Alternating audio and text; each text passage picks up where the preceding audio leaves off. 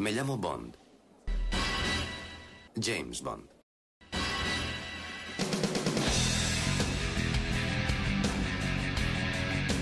Bienvenidos al podcast temático número 45 de Archivo 007. Soy Alberto López y mi nick en internet es Clark. Nos vamos a dedicar a los diseñadores de producción de nuestra querida franquicia, es decir, los encargados del aspecto de los decorados, el atrecho e incluso algunos de los vehículos. Cabe mencionar que en ocasiones han actuado como directores artísticos, que viene a ser el escalafón inferior y cuya labor consiste en llevar a cabo las ideas del diseñador de producción por medio de un equipo de personas. En otras palabras, el diseñador de producción establece el aspecto de la película coordinándose con el director de fotografía y el diseñador de vestuario y luego da órdenes al director artístico para que lo aplique en el rodaje.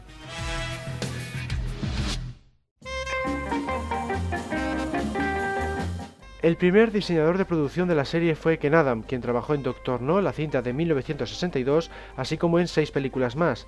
Nacido en el seno de una familia judía de Berlín, Alemania, el 5 de febrero de 1921, Klaus Hugo Adam, más tarde llamado Kenneth Adam y conocido como Ken Adam, era hijo de un comerciante de ropa al por menor, lo que le permitió educarse en François Gymnasium.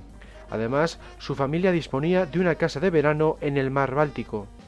Sin embargo, en 1933, durante el ascenso al poder del partido nazi, Adam observó cómo el Reichstag se incendiaba. Ese mismo año, la tienda de sus padres fue forzada a la bancarrota por las acciones de los camisas marrones y la familia decidió mudarse a Inglaterra en 1934. Adam tenía 13 años cuando fue a la St. Paul School en Barnes, luego pasó a la University College London y al Bartlett School de Arquitectura, donde se formó para ser arquitecto. Cuando empezó la Segunda Guerra Mundial, dado que tanto él como su familia eran ciudadanos alemanes, debieron haber sido internados, pero se libraron porque Adam había sido contratado para diseñar refugios antiaéreos. Se unió a los Royal Pioneer Corps, una unidad de apoyo no combativa formada por ciudadanos de los países enemigos y que no representaban un riesgo para la seguridad. En 1940, Adam logró unirse a la Fuerza Aérea Real Auxiliar como piloto, convirtiéndose en uno de los dos únicos pilotos alemanes que hubo en tiempos de guerra en la RAF. Fue un movimiento muy valiente. Si hubiera sido derribado y capturado, los alemanes, en vez de enviarle a un campo de concentración, le hubieran ejecutado por traidor. Adam, como teniente de vuelo, fue apodado Heini el cazatanques por sus colegas del Escuadrón 609 debido a sus arriesgadas maniobras. Se unió al escuadrón el 1 de octubre de 1943, cuyo emplazamiento era el aeropuerto Lince de la Raft. El escuadrón utilizaba el bombardero monoplaza Hawker Typhoon en un principio como apoyo a la USAF, la Fuerza Aérea de los Estados Unidos, durante las misiones de bombardeo sobre el noroeste europeo y al final sirvió como apoyo a las tropas terrestres, incluyendo en la batalla del desfiladero de Falais en Normandía, después del día D. En 1944, su hermano Dennis se alistó al escuadrón número 183, uniéndose a Adam en el ala número 123. Adam entró por primera vez en la industria del cine como ilustrador en This Was a Woman, estrenada en 1948. Fue entonces cuando conoció a su futura esposa, la italiana María Leticia, mientras rodaban en Ischia. Se casaron el 16 de agosto de 1952. Su participación más relevante fue como diseñador de producción en el thriller británico de 1956 Soho Incident. A mediados de los 50 fue a Hollywood, donde trabajó sin ser acreditado en las épicas La Vuelta al Mundo en 80 días y Ben Hur. Su participación hollywoodiense más importante fue la película de culto de Jacques Tourneau, La Noche del Demonio, y fue diseñador de producción en varias películas dirigidas por Robert Aldrich. En 1962 fue contratado para la primera entrega de la serie de 007, Doctor No. Fue esta franquicia la que más libertad creativa le otorgó. Pronto se hizo famoso por sus innovadores decorados en los que mezclaba los elementos más tradicionales con los más modernos. Trabajó en Goldfinger en 1964, en Operación Trueno en 1965, en Solo se vive dos veces en 1967, en Diamantes para la Eternidad en 1971, en La espía que me amó en 1977 y en Moonraker en 1979. Entre sus decorados más impresionantes destaca especialmente la base de lanzamiento oculta en un volcán que se pudo ver en solo se vive dos veces y el enorme petrolero de la espía que me amó, capaz de albergar tres submarinos. Ambos superaron todos los récords hasta la fecha en cuanto a dimensiones y presupuesto.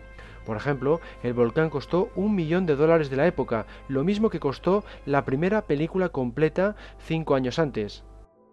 En 1964 diseñó la famosa sala de guerra de Teléfono Rojo, Volamos hacia Moscú, de Stanley Kubrick, pero perdió la oportunidad de trabajar en el siguiente proyecto de ese director, 2001, Una Odisea en el Espacio, después de que se enterara de que había estado trabajando con la NASA en exploración espacial durante un año. Entre sus trabajos más destacables se encuentra el thriller de espionaje Ipcres de 1965, protagonizado por Michael Caine, y su secuela Funeral en Berlín de 1966, la versión de Peter O'Toole de Adiós Mr. Chips de 1972, La huella del mismo año, Salón Kitty de 1976, Agnes de Dios de 1985, La familia Adams, La tradición continúa de 1985 y La locura del rey Jorge de 1994. También participó como consultor visual en la aclamada adaptación de la BBC de la novela Dinero caído del cielo, del autor Dennis Potter. Adam volvió a trabajar con Kubrick en Barry Lyndon de 1975, ganando su primer Oscar. También diseñó el famoso coche de la película Chitty Chitty Bang Bang de 1968, producido por el mismo equipo responsable de la serie de James Bond. A finales de los 70 trabajó en la preproducción de una nueva película de Star Trek, dibujando storyboards y arte conceptual. El filme, conocido como El planeta de los titanes, finalmente fue cancelado por Paramount Pictures. Fue miembro del jurado del Festival de Cine de Cannes en 1980 y en el Festival Internacional de Cine de Berlín en 1999. Ese mismo año, el Victoria and Albert Museum montó una exhibición titulada Ken Adam, diseñando la Guerra Fría, en la que habló sobre su papel en el diseño de películas en los 60 y los 70. Nacionalizado en Gran Bretaña, ha sido galardonado con la Orden del Imperio Británico por sus servicios a la industria cinematográfica. En 2003, bajo los servicios diplomáticos, Adam fue nombrado caballero no solo por su trabajo en el cine, sino también por contribuir a las relaciones anglo-alemanas. También en 2003 fue nombrado caballero por la reina Isabel II. Tales premios no podían ser más merecidos, a que nada más se le debe no solo el hecho de haber definido el estilo visual de los decorados de los filmes de James Bond, sino que además instruyó al que luego se convirtió en su sustituto, Peter Lamont. Lamont fue el encargado del diseño de producción en todas las películas comprendidas entre Solo para sus ojos de 1981 y Casino Royale de 2006. Lo primero que encargó Adam a Lamont fue la construcción del edificio de Fort Knox en Goldfinger de 1964. El talento que demostró el novato diseñador quedó claro cuando el público llegó a pensar que las escenas se habían rodado en el Fornos real. No fue de extrañar que Adam le fichara las siguientes entregas como ayudante hasta que finalmente los productores le contrataron para ocupar el puesto de Adam una vez este dejó la franquicia en 1979. Por último, veamos algunas curiosidades. Por ejemplo, fue mencionado en la serie Friends por el personaje de Joey en un capítulo en el que utilizaba Ken Adam como nombre falso. Aparte de los dos Oscars de Hollywood, Ken Adam también ha recibido dos premios de la Academia de Cine Británica, los BAFTA. Curiosamente nunca obtuvo ningún galardón por su labor en la saga de 007, a excepción de La espía que me amó, en la que recibió una nominación al Oscar. En Doctor No hay una escena en la que Bond se queda mirando un cuadro situado en el salón del villano. Lo puso ahí como broma, ya que se trataba de un cuadro de Goya que fue robado en aquel entonces. En Goldfinger, el productor Cavi Broccoli, al no conseguir el permiso para rodar en el interior de Fort Knox, pidió a Ken Adam que creara un decorado de lo más espectacular. Adam recuerda que le hizo gracia la expresión que utilizó Cavi. Quería ver una catedral de oro. Adam así lo hizo y el público llegó a creer que se trataba del edificio real. En Operación Trueno se encargó de crear el yate del villano, el disco volante. Adquirió el barco y lo modificó para que su proa pudiera separarse de su popa tal y como se ve en la película, un efecto que no requirió por tanto ni de maquetas ni de postproducción. También diseñó varios de los vehículos submarinos.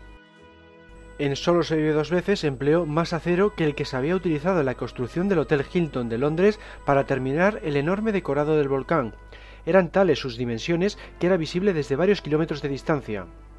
En Diamantes para la Eternidad llama la atención la casa en la que Bambi y Pluto custodian al señor White, pero por una vez no fue diseñada por Ken Adam, sino que era así en la realidad. El edificio había sido construido tal y como se ve en pantalla, con esa gran roca entrando en el salón. En La espía que me amó, el diseñador volvió a crear un decorado enorme del estilo del volcán de Solo se vio dos veces. Se trataba de un petrolero capaz de albergar tres submarinos atómicos. La razón por la que le construyó, en vez de hacer uso de uno real, era el elevado coste del alquiler del vehículo, prohibitivo incluso para una producción Bond. Además, era altamente inflamable por culpa de los gases residuales que quedaban una vez vaciado. En Moonraker se encontró con una dificultad derivada de emplear los estudios de cine de París. Los empleados franceses no estaban dispuestos a meter horas extras como sí hacían los británicos, algo imprescindible en todas las entregas por la complejidad de sus decorados. Finalmente les gustó tanto lo que estaban construyendo que no tuvieron problema en trabajar los fines de semana e incluso algunos llevaban a sus familias para que contemplaran lo que estaban haciendo. Entre sus últimos proyectos se encontró curiosamente un videojuego, GoldenEye Rogue Agent, publicado en 2004. Ken ayudó a crear el arte conceptual de sus vídeos y mapas. Su colaboración no impidió la mala recepción del título. Su trama y su jugabilidad, entre otros aspectos, dejaron mucho que desear y está considerado uno de los peores títulos del agente secreto. Para terminar con Ken Adam, cabría mencionar que sigue casado con María Leticia desde 1952 y que siempre ha destacado por su destreza para combinar los diseños futuristas y modernos con los más clásicos y tradicionales. Uno de los mejores ejemplos es el Salón del Doctor No en la primera película de 007.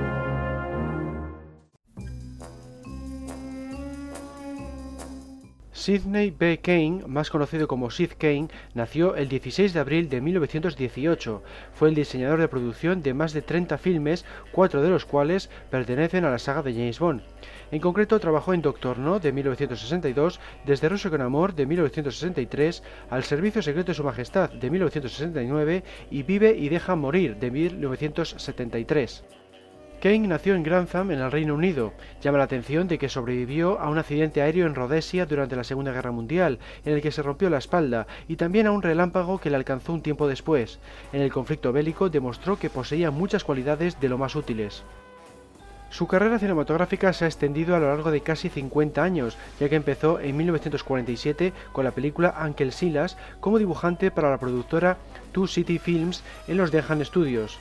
Allí trabajaría en varias películas. Tiempo después, en 1954, ocuparía el mismo puesto en la compañía Warwick Film Productions, perteneciente a Albert R. Broccoli, uno de los futuros productores de la serie de 037.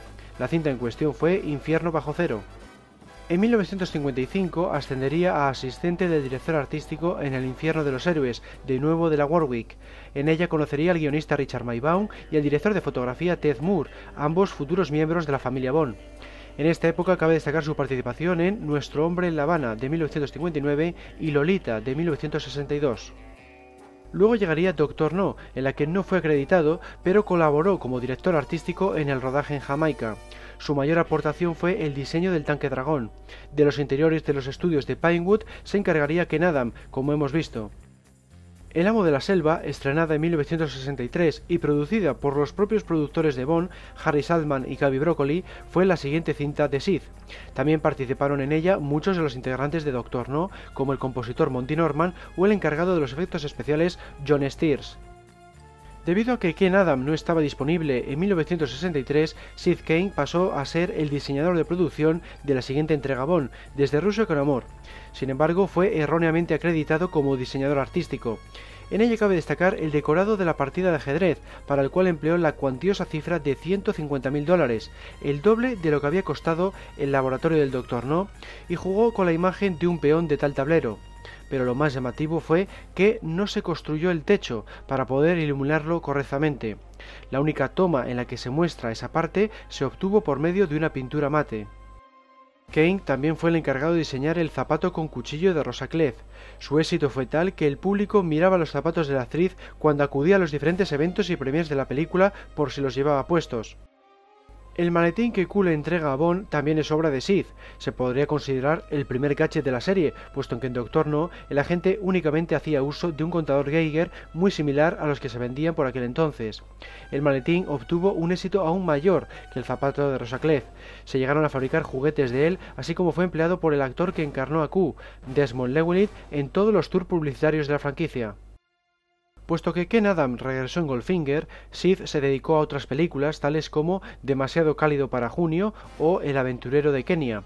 Cabe destacar El hombre del billón de dólares de 1967, una cinta producida por Saltman sobre el espía literario Harry Palmer. 007 volvió a llamar a su puerta en 1969 con el filme Al servicio secreto de su majestad. Como volvió a ausentarse Ken Adam, le contrataron nuevamente como diseñador de producción. Se podría considerar la cima de su carrera, ya que fue responsable de la icónica guarida de Blofeld en El Piz Gloria. La productora tuvo que pagar una cuantiosa cantidad para conseguir el aspecto que buscaba Sid, sobre todo cuando las autoridades suizas rechazaron sus planos originales. Para colmo de males, los propietarios del lugar exigieron la construcción de un helipuerto para permitirle su uso. Aún así, la obra resultó más barata que los enormes decorados de Ken Adam. Una vez terminó el rodaje, el edificio se convirtió en un restaurante y, curiosamente, los dueños decidieron conservar el nombre de Pete Gloria, procedente de la novela en que se basó la película. En 1971 Sean Connery volvió a vestir el smoking en diamantes para la eternidad y con él regresó también Ken Adam, así que Kane optó por firmar otros trabajos fuera de la serie, por ejemplo Frenesí de Hitchcock o El miedo es la clave. En 1973 aceptaría el puesto de director artístico en Vive y deja morir, la primera cinta de Roger Moore. En ella no solo diseñó muchos de los decorados, sino que también se encargó de algunos de los gadgets. Por ejemplo, realizó el reloj Rolex con Sierra de Bon, que recientemente alcanzó la cuantiosa cifra de 200.000 dólares en una subasta. El efecto se consiguió por medio de aire comprimido expulsado a través de un tubo situado encima de una serie de aspas, provocando que la esfera del reloj, debidamente modificada, se elevara y girara. Vive y deja morir fue la última participación de Kane en la etapa Bond de Roger Moore. Sin embargo, coincidió con el actor británico en otras cuatro cintas en esa misma década de los 70, Oro, Gritar al Diablo, Patos Salvajes y Lobos Marinos. Entre medias se encargó de numerosos episodios de Los Nuevos Vengadores como diseñador de producción. En los 80 tuvo una menor carga de trabajo ya que únicamente colaboró en El León del Desierto, Supergirl, Patos Salvajes 2 y finalmente La Jungla de Marfil. Luego pasó a ser artista de storyboards en Quien engañó a Roger Rabbit de 1988 y La Historia Interminable 3 de 1994. Kane regresó a la franquicia de 007 con GoldenEye de 1995. De esta forma ha participado en los debuts de cuatro actores Bond, Sean Connery, George Lazenby, Roger Moore y Pierce Brosnan. En la película del irlandés se encargó de dibujar storyboards, así como diseñó gadgets para la sección Q. También realizó ilustraciones del propio satélite GoldenEye. Su última producción fue Sinner, estrenada en 2000 y protagonizada por Michael Caine, donde volvió a ser contratado como artista de storyboards. A partir de este filme se mantuvo en contacto con la comunidad cinematográfica por medio de convenciones y eventos. En el ámbito de las curiosidades cabe mencionar que el nombre de Kane aparece en varios de los filmes en los que trabajó. Por ejemplo, en Nuestro hombre en La Habana de 1959, en la que fue asistente del director artístico, su nombre figura en los planos de una aspiradora. Otro ejemplo, en Frenesí, la cinta de 1972 de Hitchcock, se indica que el caballo por el que apuesta John Fitch pertenece a la señora S. Kane. En sus últimos años, Kane residió en Charterhouse, en Londres. Murió en el cercano hospital del Colegio Universitario el 21 de noviembre de 2011 a la edad de 93 años. Su carrera abarcó más de 50 producciones a lo largo de seis décadas.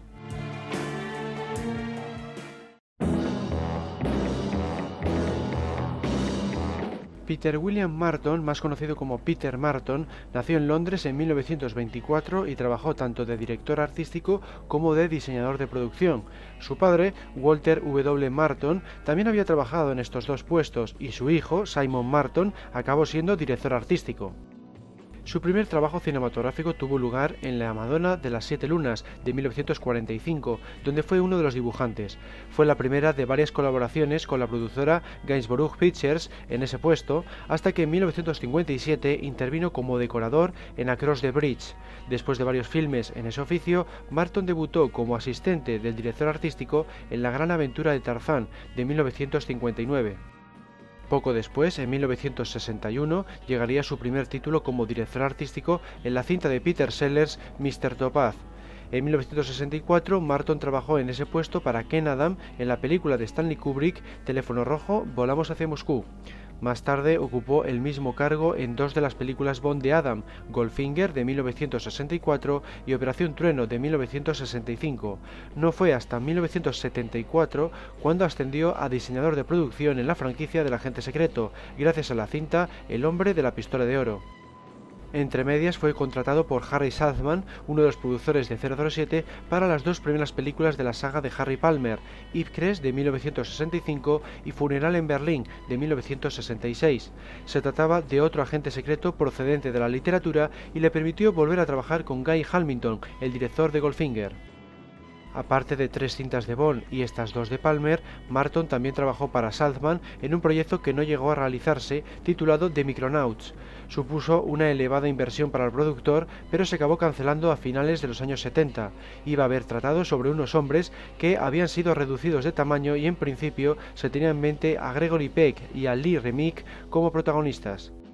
Marton hizo la transición a diseñador de producción en la clase dirigente de 1972. Trabajó a las órdenes del director húngaro Peter Medak. Probablemente fue debido a este filme por lo que los productores Bond volvieron a llamar a su puerta para que ocupara ese puesto en El hombre de la pistola de oro de 1974. Entre sus más destacables aportaciones a esta entrega se encuentra El laberinto de Escaramanga, la llamada Casa de la Risa en la que el villano se bate en duelo con Bond. El equipo de la producción eligió Tailandia como localización principal a sugerencia de Marton, después de haber visto fotografías de la bahía de Phuket en una revista. El historiador de Bond, Stephen J. Rubin, criticó que la película desaprovechaba los decorados de Marton, especialmente el de la sala de la energía solar. Los consideraba a la altura de los estándares esperados en una cinta de 007 y estaba convencido de que el fallo artístico en esta cinta provenía de otros apartados. Marton también se quejó de los trucajes de la película. A sus órdenes se encontraba como codirector artístico Peter Lamont, que más tarde ocuparía el puesto de diseñador de producción en la saga, en concreto desde Solo para sus ojos hasta Casino Royale, a excepción del Mañana nunca muere, como veremos más tarde. Volviendo a la carrera de Peter Marton, acabó ocupando el puesto de diseñador de producción en un total de 18 filmes, entre los que se encuentran algunas de las mayores películas producidas en Gran Bretaña en aquel entonces, como Ha llegado el águila de 1976 o Drácula de 1979. Cabe destacar King Kong 2 de 1986 porque en ella tuvo que crear 40 decorados en miniatura, todo un reto. Nunca en su carrera llegó a crear tal cantidad en una misma producción. Además, pocos miembros del departamento artístico tenían experiencia en la construcción de maquetas, lo que complicó aún más la tarea. Su última producción para la gran pantalla fue Stargate, Puerta a las Estrellas, de 1994, donde ejerció el cargo de director artístico. Años después, concretamente en 2005, asistió al 40 aniversario de Operación Trueno organizado en Londres. Declaró que era su primera vez en un evento de homenaje a Bond y que era como estar en la premier de una película, algo que fue toda una sorpresa para él después de tantos años.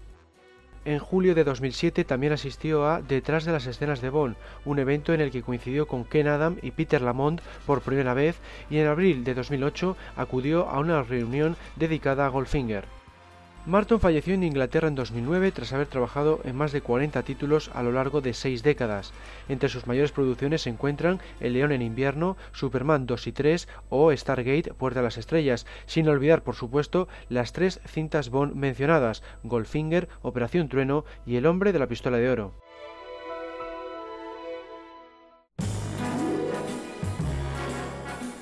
Peter Curtis Lamont, más conocido como Peter Lamont, nació el 12 de noviembre de 1929 en Inglaterra. Ha sido un notable decorador, director artístico y diseñador de producción que ha llegado a colaborar ni más ni menos que en 18 entregas de 007.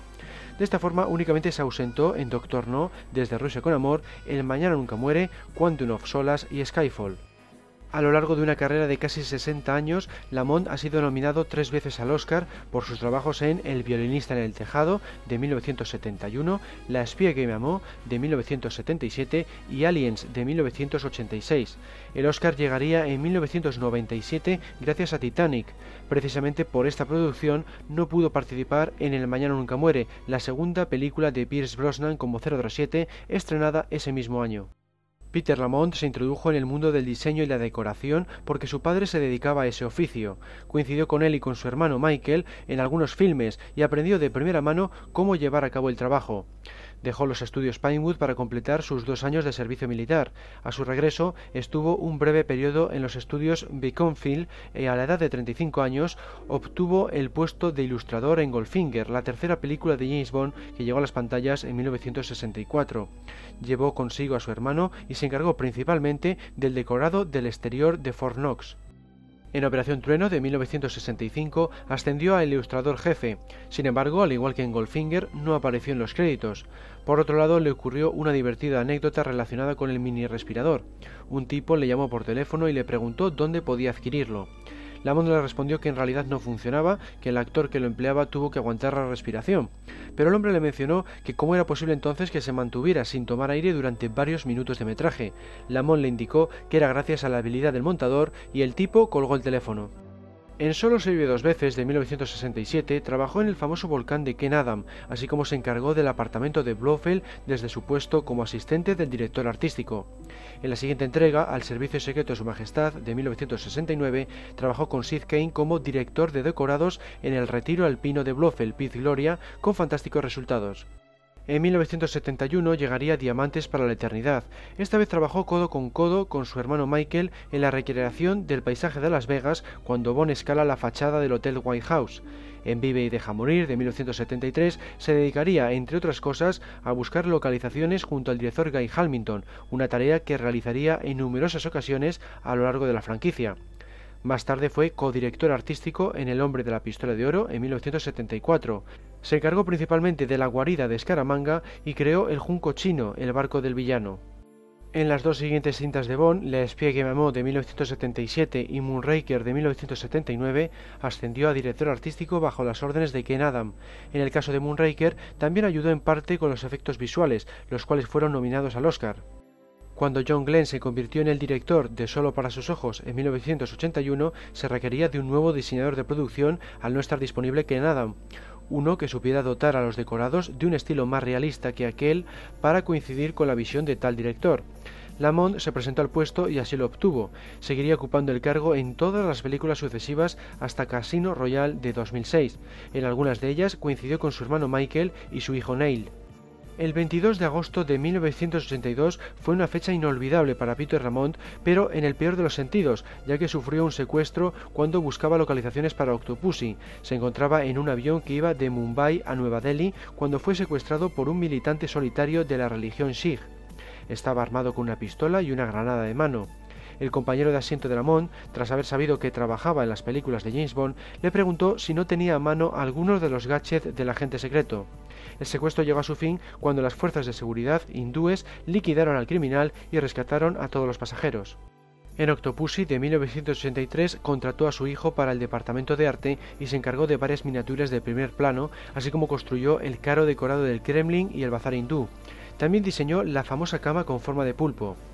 En 1985 superaría uno de los mayores retos de su carrera con Panorama para Matar, cuando tuvo que reconstruir el estudio 037 tras haberse incendiado. En esta entrega, la última de Roger Moore, diseñó el restaurante de la Torre Eiffel, entre otros magníficos decorados. Para Alta Tensión de 1987 y Licencia para Matar de 1989 creó un buen número de miniaturas así como decorados exteriores. Hablando de estos últimos, uno de los más complejos de su carrera llegaría con GoldenEye en 1995, cuando tuvo que recrear la ciudad de San Petersburgo para la persecución en tanque. Tras ausentarse en El Mañana Nunca Muere debido a Titanic, Lamont volvió a la saga de 007 con El Mundo Nunca es Suficiente, estrenada en 1999. Se encargó de la cúpula del milenio, la fábrica de caviar de Sukoski, los Parahawks y la lancha de Q. Peter Lamont se retiró del séptimo arte tras haber firmado Casino Royale, la película Bond de 2006. En este filme construyó, entre otros, el magnífico decorado móvil de la casa veneciana que se hunde y obtuvo otra nominación al BAFTA, el Oscar británico. Concluyó así una carrera compuesta de más de 50 producciones, muchas de ellas de gran presupuesto. Entre las más relevantes se encuentran Mentiras Arriesgadas y Titanic, las cuales fueron las más caras de la historia del cine en su momento. También cabe destacar El violinista en el tejado, Aliens el regreso o Wing Commander, fuera parte de las 18 películas Bond mencionadas.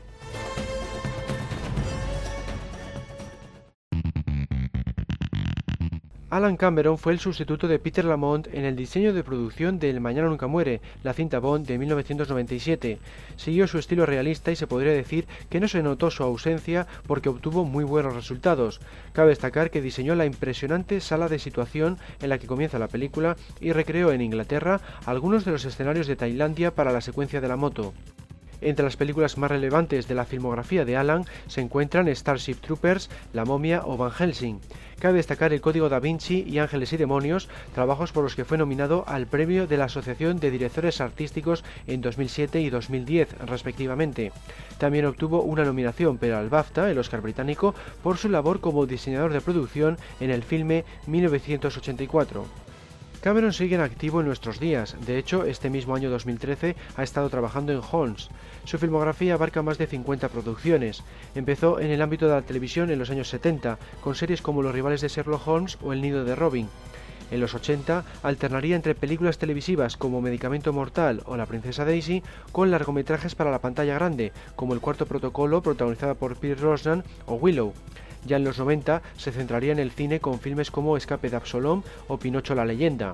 En los últimos años ha trabajado en El hombre sin sombra o Las cuatro plumas, entre otras.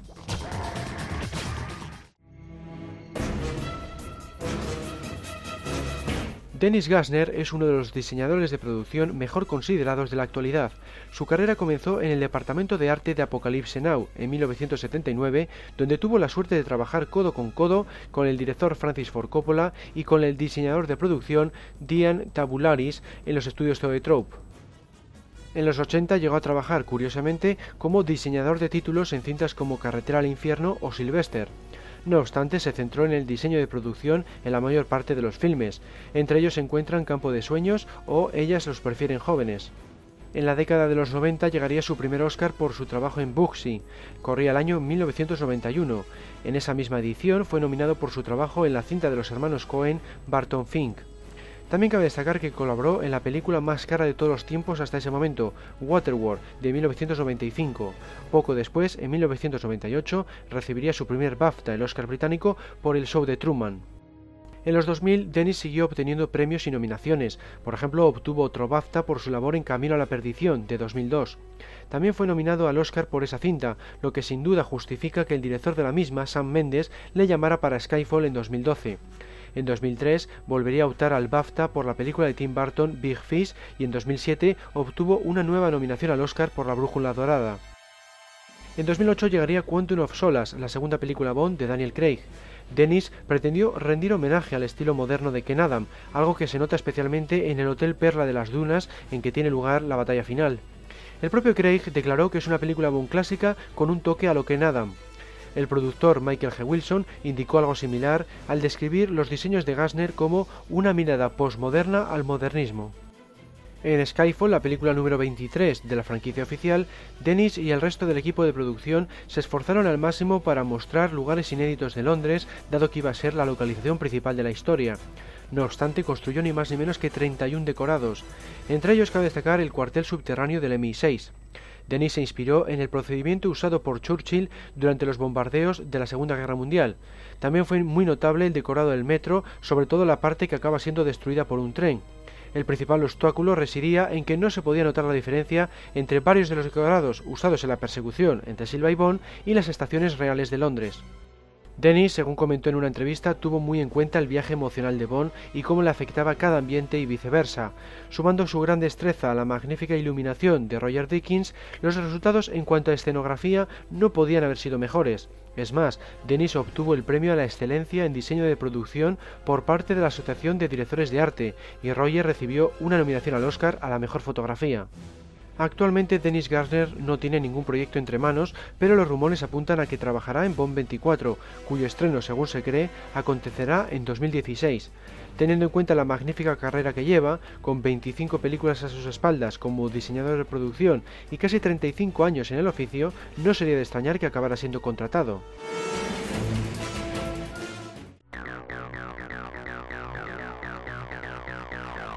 En febrero de 2013, la Asociación de Directores Artísticos rindió homenaje a los diseñadores de producción de la saga Bond con el premio Imaginería Cinemática. Ahora, en noviembre de 2013, queremos hacer lo propio desde Archivo 007 con este podcast temático número 45. Espero que os haya gustado y ya sabéis que podéis encontrar los programas anteriores en el menú superior Media Audio Podcast temático de archivo007.com. También tenemos un foro ubicado en www.archivo007.com barra foros y sitios en las redes sociales Google Twitter y Facebook. Un saludo a todos y hasta la próxima.